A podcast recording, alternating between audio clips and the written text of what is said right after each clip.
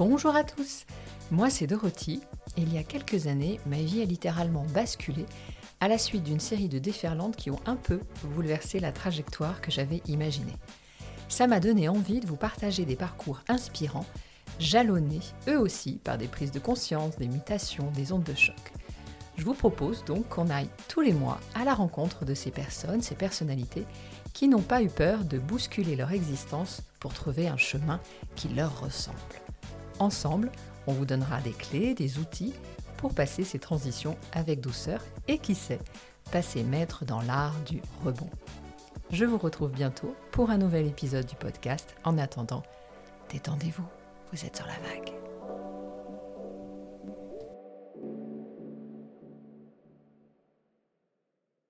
Bonjour Candula. Bonjour Ruti. Merci d'avoir accepté euh, d'être l'invité de ce troisième podcast, ce troisième épisode.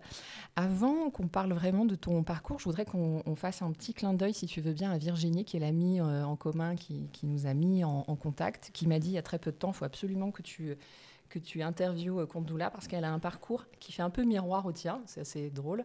Et alors, on n'est pas là pour parler du mien, en l'occurrence, on va parler du tien. Euh, mais voilà, je voulais lui faire un petit, un petit coucou et je voudrais que tu nous parles euh, de ton parcours parce que tu as un parcours assez atypique et que tu nous racontes euh, peut-être qui tu es, qui tu étais. Est-ce que tu veux bien on, commence par le commencement si tu veux bien? Par le commencement. Très bien. Donc, ma vie commence en Allemagne, pas en France. je suis née en Allemagne dans une famille d'origine agriculteur vigneron. Mhm. Mes parents, euh, eux, avaient une concession Fiat.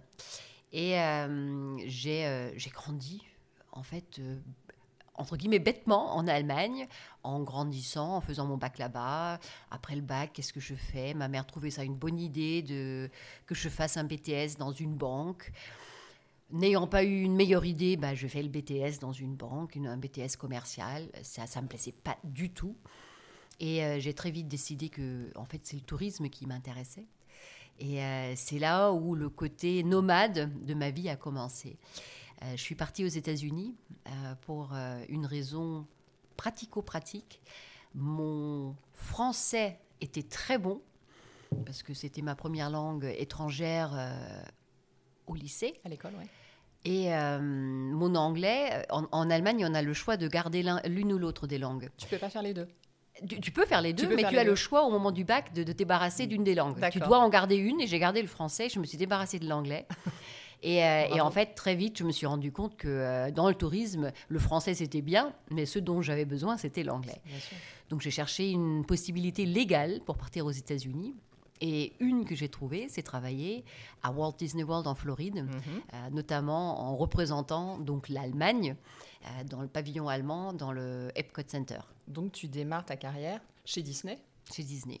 En Floride, à ce moment-là. Exactement. Donc dans le tourisme d'affaires Qu'est-ce que tu fais exactement chez Disney? Alors, à cette époque-là, j'étais euh, donc pendant une année euh, ce qui s'appelait euh, Cultural Representative. Donc, je représentais mon pays en portant un dirndl allemand et en vendant les produits typiquement allemands dans le pavillon. Et ça allait des euh, des gâteaux euh, Balzen à euh, des figurines de chez Hummel ou encore des peluches Steif. Tu es le garant de ta culture, en fait. Exactement. Et, en fait, toutes les personnes qui travaillent dans ces pavillons-là sont d'origine du pays. Il y avait d'ailleurs aussi un pavillon français. Il y est toujours. Très bien. Et, et en fait, pendant cette année-là, c'était vraiment juste pour apprendre l'anglais, avec l'idée de rentrer en Allemagne et faire mon master en tourisme. Or, à la fin de mon contrat, ils m'ont proposé, proposé de rester aux États-Unis, d'apprendre à recruter et à former les nouveaux employés pour rejoindre un projet à l'Est parisien. Mhm. qui était évidemment euh, Disneyland Paris. Et donc, du coup, euh, je suis restée six mois de plus aux États-Unis. J'ai appris à recruter et à former.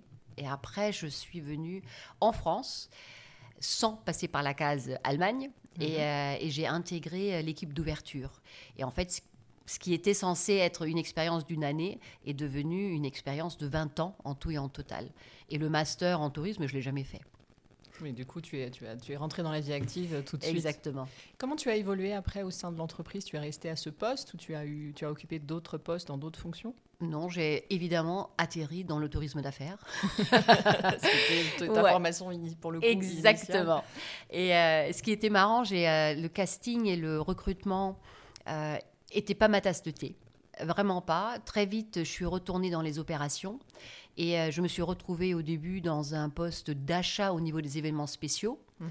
Euh, plus tard, euh, toujours dans les événements spéciaux, dans la vente. Donc j'ai vendu Disneyland Paris aux entreprises. Et j'ai fait ça pendant presque dix ans mhm.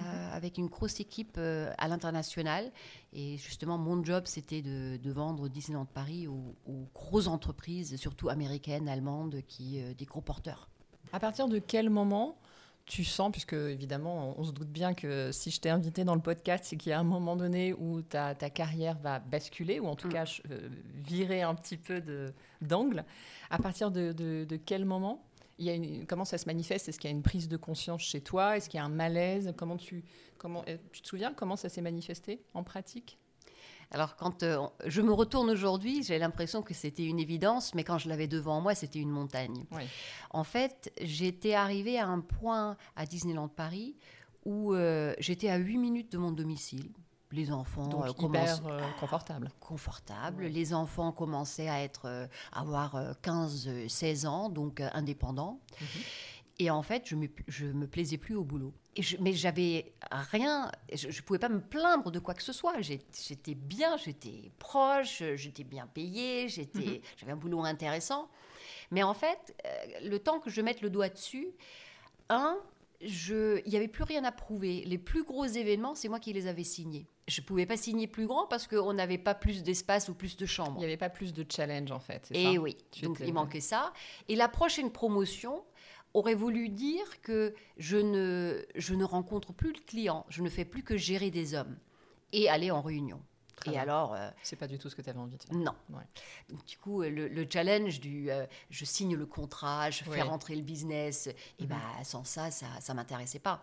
Donc du coup, j'étais arrivée à un point où j'étais euh, inconfortablement confortable.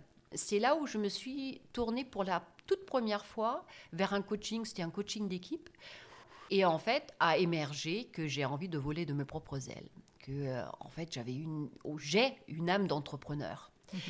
Ce coaching a eu lieu en octobre. En mois de mars, j'ai donné ma démission. Et en mois de septembre, j'étais à mon compte et euh, j'avais monté ma boîte. Donc, c'était très clair dans ta tête. C'était déjà hyper structuré à l'époque. Tu savais où tu allais? C'était. Alors, c'était structuré. Ça s'est structuré à cette époque-là. Avec le recul, ça paraît être structuré. Quand tu l'as vécu, à mon avis, ça l'était un peu moins. Est-ce que tu te souviens de cette période précise de transition? Est-ce qu'il est y, a il y a des choses qui t'y ont aidé à l'époque? Est-ce que, est que tu, as, tu as fait des rencontres? Est-ce que tu as eu euh, des pratiques euh, douces? Par exemple, est-ce que tu faisais du yoga, des méditations? Ce que, par exemple, mon, précédent invité euh, faisait, parce que ça l'a aidé, on va dire, à, parfois à prendre cette décision, parce que c'est pas toujours simple de tu vois, il faut beaucoup de courage et, de, et, pour prendre la décision d'arrêter un poste dans le, qui, comme tu le disais, est très confortable et de se lancer en tant qu'auto-entrepreneur parce que c'est aussi une prise de risque énorme et il n'y a aucune garantie euh, derrière. Euh, est-ce que tu as, ressenti un besoin ou pas du tout? Tu étais hyper euh, décidé et rien ne pouvait t'arrêter et tu y as été? Le fait de partir, alors j'essaie de la, question arrive un petit peu par surprise parce que j'ai jamais analysé cette phase-là, plutôt une fois que j'étais déjà Dans la euh, à mon compte. Oui.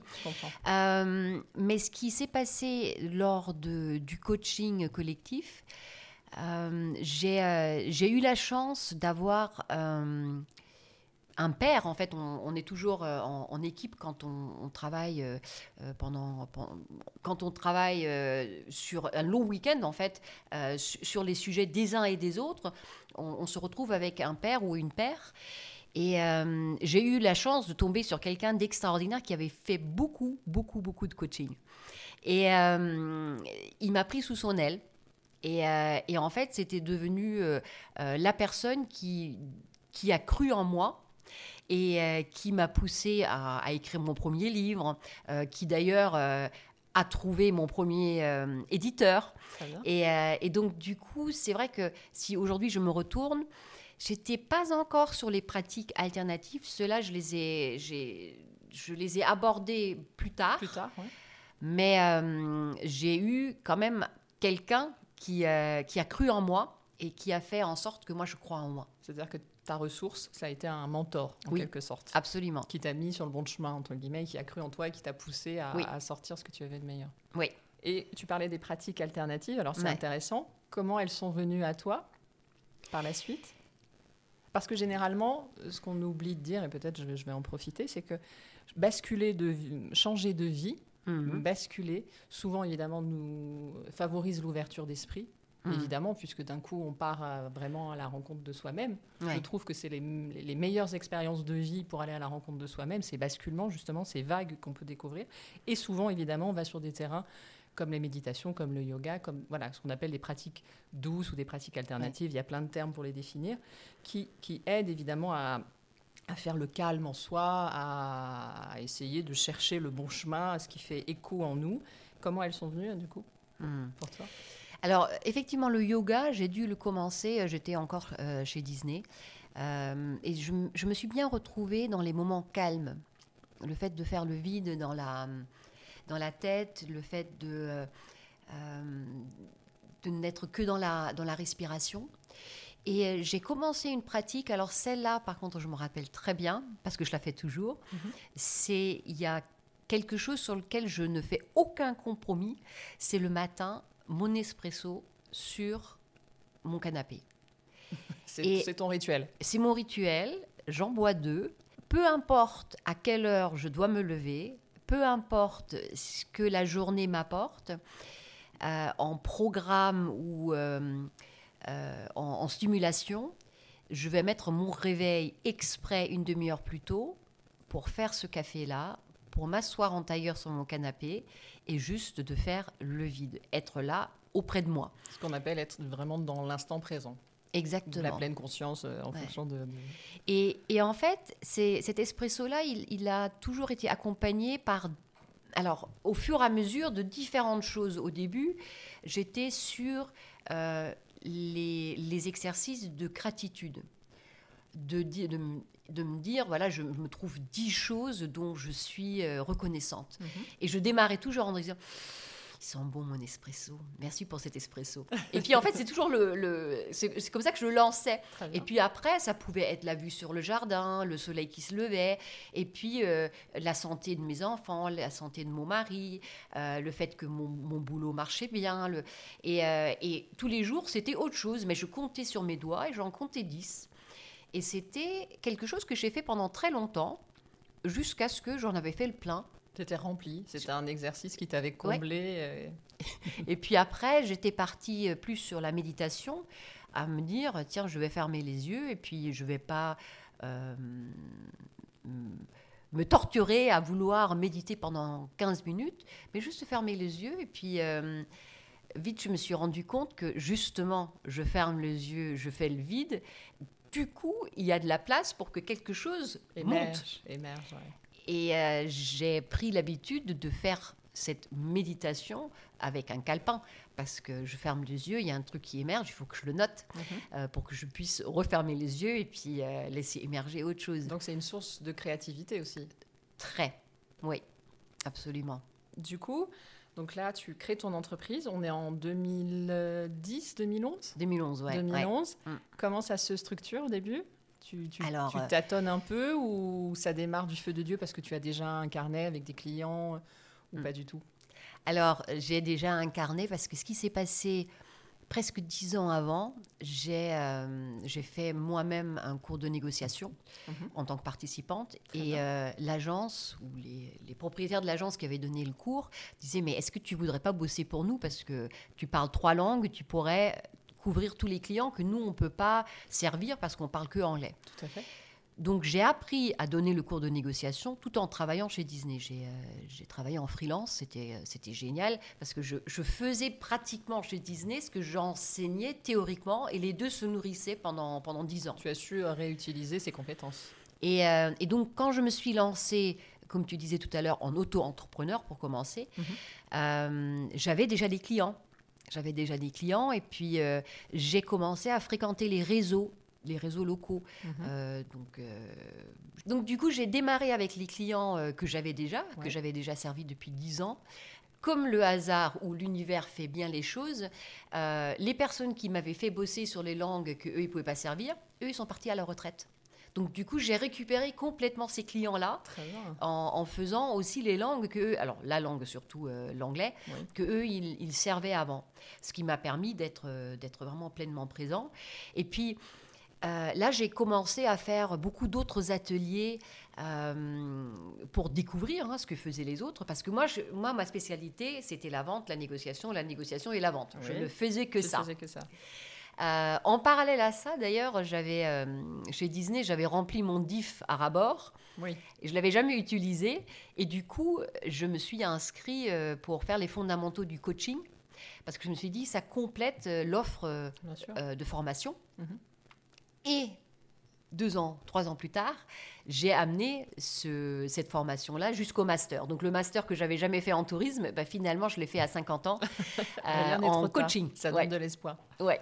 Et euh, mon démarrage était donc hyper spécialisé euh, vente et négociation. Mhm. Je ne faisais rien d'autre. Et ce qu'il y a euh, pour, tous les, pour tous ceux qui veulent se lancer dans l'entrepreneuriat, je pense que c'était ma botte secrète d'être euh, d'être hyper spécialisée. Mhm. Donc je ne disais pas euh, bah, je peux tout faire parce que c'est un c'est pas vrai Oui. et de deux euh, j'étais très recommandable dans le sens tout le monde savait que bah, Gundula elle elle fait de la vente elle fait de la négociation et, et j'ai fait ça à fond pendant bah, jusqu'à aujourd'hui sauf que aujourd'hui je je panache avec énormément de coaching Donc finalement, tu, tu sors, tu crées ton auto-entreprise, tu fais presque ce que tu faisais avant, mais à ton compte. Oui. Mais ça évolue au fur et à mesure vers Mm. le coaching, grâce parce qu'il y, a le- il y a ce master. Mm. Et c'est quelque chose que tu envisageais, par exemple, le coaching, ou pas du tout? C'est venu un peu. euh, tu l'as découvert, bon, déjà parce qu'effectivement, il y a le master, mais est-ce que, par exemple, si tu, tu- tu regardes euh, 30 ans en arrière ou 40 ans en arrière, tu t'étais dit, tiens, tu avais une âme déjà de formatrice ou, ou pas du tout? C'est arrivé plus tard? Alors la formation, euh, cette âme-là, je l'avais. C'est déjà quand j'étais chez Disney aux États-Unis, il m'avait dit mais toi, il faut que tu sois devant un public. Ouais. Mais le côté coaching, je pensais pas que je saurais euh, m'intéresser à ce point-là à quelqu'un et ne pas savoir ce qui vient parce que dans la dans la Bien sûr. formation, moi je suis la sachante Oui. et je donne l'information. Tout à fait. Dans le coaching, c'est l'inverse. Oui. Toute l'information est à l'intérieur de mon coaché. Oui. Et, euh, et en fait, on ne sait jamais ce qu'on a. Et, et c'est ça qui me plaît aujourd'hui. Mais je pense qu'il y a encore 15 ans, ça m'aurait, euh, ça m'aurait fait très peur. C'est une vraie découverte pour toi aussi, Oui. personnelle finalement. C'est que tu Ouais. t'es nourri aussi de ça au, au travers des rencontres et des coachés que tu as Exactement. finalement. Ouais. Est-ce qu'au travers de, de ces expériences, aujourd'hui, si tu regardes un petit peu tout ce parcours, est-ce que tu dirais qu'aujourd'hui, tu as un chemin de vie qui a été finalement, qui est en adéquation aujourd'hui avec ce que tu avec ce que tu veux, avec ce que tu es, avec ce que tu souhaites, ou est-ce que tu penses que tu pourrais aller encore plus loin, que tu n'as pas, euh, Mm. que pas encore exploré d'autres euh, d'autres pistes? Alors, si je me retourne, je, euh, je ne peux que citer Steve Jobs, euh, euh, Connecting the Dots. Qu'en fait, euh, toutes les, les étoiles sont alignées quand je me retourne. C'est incroyable à quel point euh, chaque rencontre, chaque expérience a nourri l'étape suivante. Alors, en ce qui concerne le futur, euh, c'est plus difficile à prévoir. Par définition, il est Par pas- définition. on le connaît pas encore. Euh, en fait, moi, euh, ma, ma plus grande peur, c'est de m'ennuyer. Et, euh, et très clairement, euh, je chercherai toujours à faire quelque chose de nouveau. J'apprends l'italien depuis 7 ans. Et, euh, et puis l'année dernière, j'ai eu la chance de pouvoir m'acheter un appartement en Italie et je l'ai fait en italien. Avec la crainte que, est-ce qu'il est toujours, à- il, sera vraiment à moi? Est-ce que l'électricité va fonctionner? Est-ce Oui. qu'ils vont me couper l'eau? Mhm. Et j'ai fait tout ça en italien. Je me dis, bah tiens, euh, alors un, on peut apprendre une langue très tard, et de deux, ça fonctionne quoi. J'ai réussi. euh, ce truc-là. Euh, donc du coup aussi l'expérience de vivre un, un petit peu en Italie, de, de, de toucher à la- une nouvelle cultu- culture. Qu'est-ce qui me réserve le futur? Je pense que le monde devient de plus en plus, et là je, lève les doigts pour, pour faire des, guillemets, spirituel. Oui. Et je le vois à travers mes coachings. Quand je parle à, mes coachés, j'ai un côté, je peux avoir un côté un peu perché que, je, que, je, que je ne euh, montre pas aux premiers entretiens. Euh, et je me rends compte quand je frappe à cette porte avec mes coachés, souvent j'enfonce des portes qui sont grandes ouvertes. Mhm. Euh, je, sens qu'il y a un grand besoin de sens et de dans l'existence en général. Tu veux dire en ce moment, oui. Et, et, d'avoir de, faire quelque chose qui qui fasse écho à, à, à quelque chose de plus grand. Oui. Ouais. Euh, et, je pense vraiment que le, la Covid euh, nous a aidé à ça, mhm. à, nous poser des questions. Euh, est-ce qu'on peut continuer comme ça, éternellement, de, faire plus, plus, plus, plus, plus 20% chaque entreprise? Oui. C'est pas possible, en tu fait. Tu as raison, tout à fait. Je pense que ça a été une très bonne prise de conscience collective, le Covid. Ouais. Et, et, du coup, si je peux utiliser les, les termes orientaux, on est vraiment passer d'une euh, d'une approche qui est très yang, très émissif, très dans le faire, donc mhm. très masculin, euh, dans une approche qui est très ou qui approche dans une dans un dans une raison d'être, dans une façon d'être qui est très yin, très féminin dans le dans le réceptif. Parce qu'on était coincé à l'intérieur et puis on pouvait rien faire d'autre que de, de, recevoir à cette époque-là. Mhm. Et on s'est rendu compte que bah, pendant ces deux ans, le, monde ne s'est pas arrêté de tourner. Et puis, euh, Tout à fait. Et puis que c'est possible. Et je trouve ça hyper intéressant que euh, le yin et le yang se sont équilibrés. Tout à fait. C'est vrai. Je suis assez d'accord avec toi. Je pense qu'on a collectivement, on, est on a été à ce moment-là, et on est peut-être encore dedans à un point de bascule de, pour, pour euh, d'une prise de conscience générale pour le monde. De, on peut, effectivement, on ne peut plus vivre comme ça, à ce rythme-là, dans des métiers qui ne font plus sens. Mm. Parce que moi, j'ai. C'est là où je me retrouve dans ton discours, puisque j'ai fait un métier pendant dix ans qui m'a aussi passionné, et à un moment donné, il s'arrête quasiment au moment du Covid. Et en fait, ça fait plus sens. C'est-à-dire que je, me dis, mais qu'est-ce que je, qu'est-ce que je fous là? Euh, Ça ne m'épanouit plus. Euh, je ne trouve pas ma place. Je suis mal. Et puis, il y a une espèce de malaise intérieur qui se révèle mm. aussi et qui, qui en fait qu'on n'entend pas, mais qui est là depuis un moment.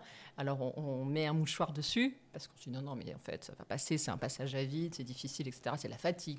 on se trouve toujours de très bonnes excuses mm. dans ces moments-là, jusqu'au jour où, euh, où, voilà il y a évidemment un événement de la vie, souvent une vague, une mm. déferlante qui vient un petit peu. Euh, on n'a pas parlé d'ailleurs du, du, domaine personnel. Si tu mm. veux bien en parler un petit peu, comment euh, comment est ta vie à ce moment-là? Est-ce que tu, as, tu vis d'autres vagues euh, sur le plan personnel qui sont aussi des révélateurs, qu'il faut que tu trouves un autre chemin, une autre direction? Alors, pour toi?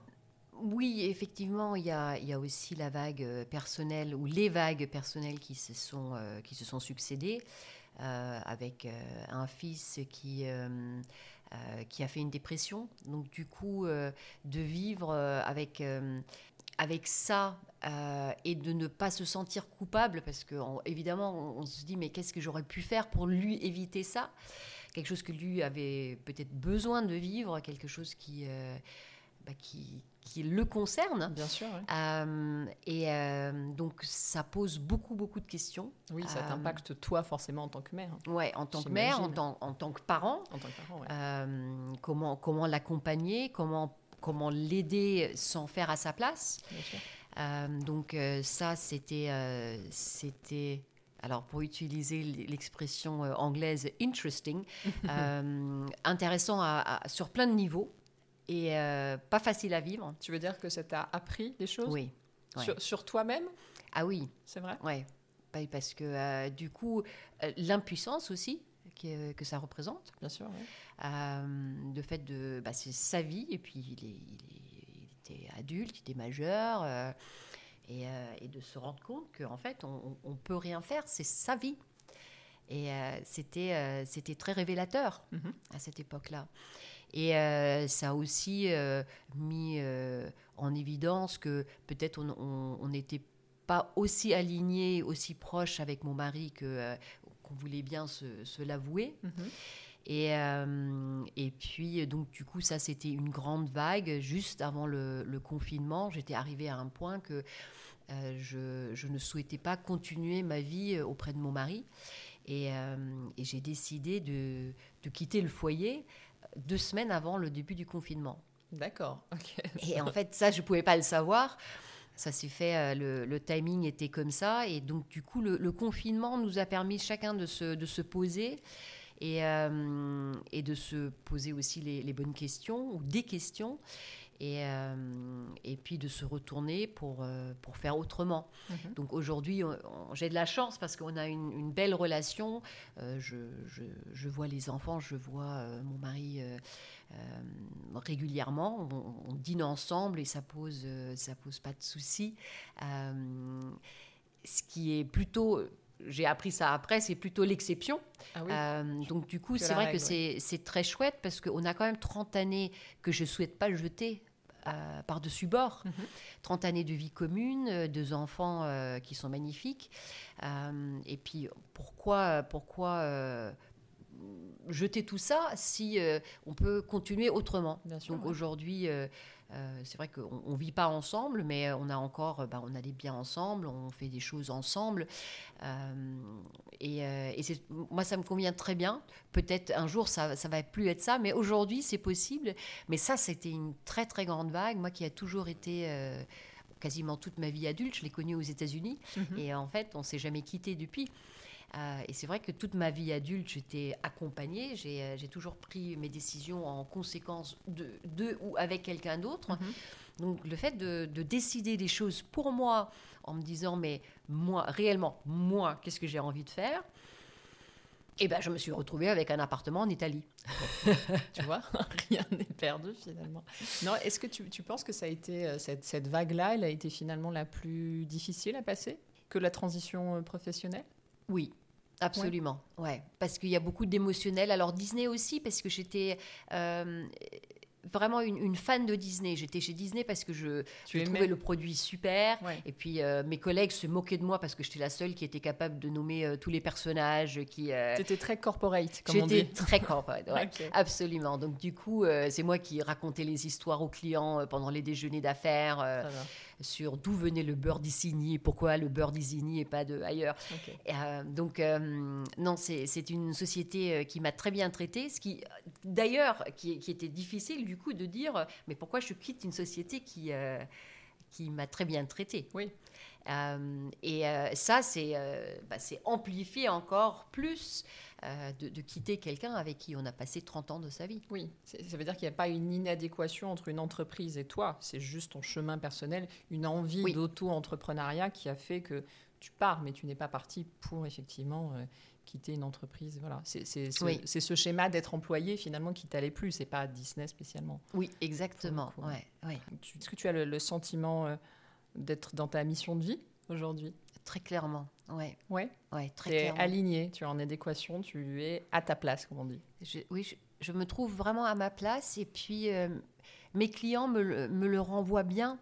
Euh, peu importe si c'est en formation à la négociation, on dit mais, euh, mais c'était vraiment génial et, et c'est pas parce que la, formation est géniale, mais parce que je ramène les choses sur un niveau où je, respecte la personne et, la relation donc la, le mot relation dans relation commerciale. Oui, je comprends. Et euh, mes clients se reconnaissent, sont soulagés qu'on n'a pas besoin d'une relation de euh, d'acheteur, d'acheteur euh, genre de, de, de, supermarché oui. qui, qui, va, qui va faire attendre son, son vendeur pendant, pendant trois heures et l'installer avec les yeux dans le soleil ou sur une chaise plus petite, toutes les histoires qu'on racontait dans le passé.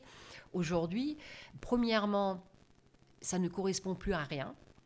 Et deuxièmement, on ne peut pas se permettre de faire du, du, autre chose que du win-win, mhm. parce que, en fait, toutes les entreprises travaillent avec toutes les entreprises, et puis euh, euh, les relations durent pendant très longtemps. Un, de mes clients est, l'Agence spatiale européenne, et euh, je leur dis, mais vos contrats avec l'industrie durent plus longtemps que la moyenne des mariages. Imagine avoir une relation commerciale euh, pendant 30 ans. Et eh ben, si ça se passe mal et si on n'est pas respectueux les uns avec les autres, euh, bah, c'est horrible de passer 30 ans euh, dans une relation qui n'est qui est pas gagnant-gagnante. Tout à fait. Là, pour le coup, il y a de l'émotionnel. Absolument. Là, du coup, c'est ça aussi qu'il faut gérer à ce moment-là. Exactement. et comme c'est des personnes qui parlent à des personnes, et eh ben, effectivement, c'est la relation prime. Qu'est-ce que tu pourrais donner comme, comme conseil à, à quelqu'un qui, alors, ou comme toi, qui, qui d'un seul coup ressent une espèce de de, je, ne suis pas, je ne suis plus à ma place, ou je fais un métier qui n'a plus de sens, etc. Mmh. Ou quelqu'un qui vit aussi une transition sur le plan personnel, euh, qui parfois peut-être le vit euh, beaucoup plus mal euh, que, peut-être toi tu l'as vécu, ou différemment, on va dire. Est-ce que tu aurais un conseil que, Par quoi on peut commencer? Quelles seraient les, pistes ou les ressources pour arriver à faire le chemin vers soi-même? Hmm. D'abord, évidemment, il faut une extrême euh, courage et une extrême force de vie, mais ça suffit pas à un moment donné. Si, tu, euh, devais euh, hmm. faire du coaching dans ce sens Eh ben, en fait, il y a que deux façons de prendre une décision. Tu peux prendre une décision soit par amour, soit par peur. Mhm. Ça veut dire que si tu, si ça fait pas battre ton cœur d'aller quelque part, de faire quelque chose, de, de, dire oh, c'est génial, D'ailleurs, euh, Marie Kondo euh, le fait très bien dans, son rangement, de dire euh, est-ce que, est que ça me rend heureux quand je le prends dans les, dans les mains Est-ce que j'ai envie de garder ce truc-là? Ou est-ce que je prends la décision par peur Ou c'est en fait par manque Donc, de peur de ne de, de, manquer de quelque chose, de pas avoir de toit sur la tête, de pas avoir de quoi manger dans le frigo, de, de la peur de, de ce que diraient les voisins. Bien sûr, tu as raison beaucoup de ces peurs-là sont pas fondées. Oui. Ne sont pas fondées parce que avant de se retrouver dans la rue, il, faut des choses qui, se passent. Et je me rends bien compte que nos parents, là je pense plutôt à nos mères, n'avaient pas ce même choix. Oui. Euh, elles étaient vraiment coincées à la maison parce qu'elles gagnaient pas d'argent. Et, euh, et aujourd'hui, franchement, le fait de changer, par quoi est-ce que c'est motivé? Est-ce que je, change parce que mon cœur m'y porte Est-ce que je, change parce que de peur que de, l'autre côté, ça va être, ça va être horrible mhm. euh, et, en fait, de s'écouter vraiment, de s'écouter au plus profond et de se dire, est-ce que c'est est-ce que c'est une peur? Est-ce que c'est un manque? Ou est-ce que mon cœur bat un peu plus fort dans cette direction-là? Et ça, c'est un super indicateur. C'est un très bon exercice, ouais. Pour, euh, pour décider quoi faire, euh, dans quelle direction. Parce que si la motivation y est. Ah oui, il y a un, deuxième conseil. Hmm. Une fois que la décision est prise, s'entourer des personnes qui sont pour et non pas qui sont critiques. Parce qu'on a tous des amis qui, qui, sont de bons conseils. Qui vont, nous, qui vont nous refiler leur propre peur. Exactement. Et qui, qui vont. Oui, très souvent, c'est ça d'ailleurs. C'est la peur de nos proches qui nous empêche d'avancer vers le changement. Ouais. Mais ils projettent sur nous leur propre peur en réalité. Et donc, du coup, je l'ai fait dans les, dans les deux cas. Euh, quand, pour les grands changements, je me suis entourée de personnes dont je savais qu'ils n'allaient pas semer le doute. Oui. J'avais pas besoin de ça parce que ça aurait peut-être suffi pour me, pour me, pour me faire basculer. Oui, je comprends. Euh, et, donc, du coup, c'est pas mal de, de, faire une liste mentale des personnes euh, ressources, supports, qu'on peut toujours rappeler si jamais on a soi-même un coup de mou. Mhm. Oui, et puis qui, va, qui, va, qui vont nous conforter dans nos décisions et dans nos choix, et ne pas juger, et surtout, comme tu le dis, ne pas venir semer un peu le, doute dans l'esprit et, et rester là où on est finalement. Ouais. Le slogan de ton entreprise, je voulais le dire parce que je trouve ça très intéressant, peut-être tu vas nous l'expliquer, c'est Start from where you are. Mhm. Tu peux nous dire de moi, je trouve ça génial. En fait, c'est l'histoire de ta vie, en fait. Ça, c'est l'histoire vraiment de ton parcours, je trouve. Juste en un slogan. Alors, en fait, pendant le brainstorming pour ce slogan-là, on est passé par euh, celui d'une marque connue avec euh, une arche dorée, euh, qui était venez comme vous êtes. Et euh, parce que il y a beaucoup de personnes qui, qui disent oui je suis pas prête pour un coaching euh, non c'est pour plus tard euh, j'ai euh, j'ai pas encore réfléchi il faut que je vois ça. Ils se trouvent mille et une excuses. Et puis j'ai dit mais non ils viennent tels qu'ils sont d'où le, le, slogan de McDo. Mhm. et, et, en fait on l'a traduit dans, avec le start from where you are. Peu importe où vous êtes où tu es dans ta vie c'est le bon moment pour commencer. De toute façon ouais, c'est peu importe c'est demain, tu seras déjà plus au même endroit que tu es aujourd'hui, c'est vrai. Tout à fait. Mais tu peux commencer aujourd'hui et peut-être euh, doubler euh, la version de toi-même que tu aurais été euh, si tu avais avancé doucement. C'est ça que je trouvais intéressant, c'est que justement, tu ouvres la porte à, à, la fois à, tout le monde et puis, comme tu dis, à n'importe quel moment du parcours. C'est-à-dire qu'il y a absolument, on peut décider de changer de vie à 50 ans. Il y a pas, on n'est pas condamné, il n'y a, pas de moment précis où le basculement peut se faire. Enfin, je crois. Et, c'est ça que je trouve intéressant dans ce slogan. Merci de nous l'avoir expliqué. eh bien, écoute, merci beaucoup, Kondula, d'être venu sur ton parcours euh, qui était très inspirant. Je pense qu'il le sera pour euh, beaucoup de personnes. Et moi, je vous retrouve euh, pour un nouvel épisode du podcast très très vite. En attendant, détendez-vous, vous êtes sur la vague.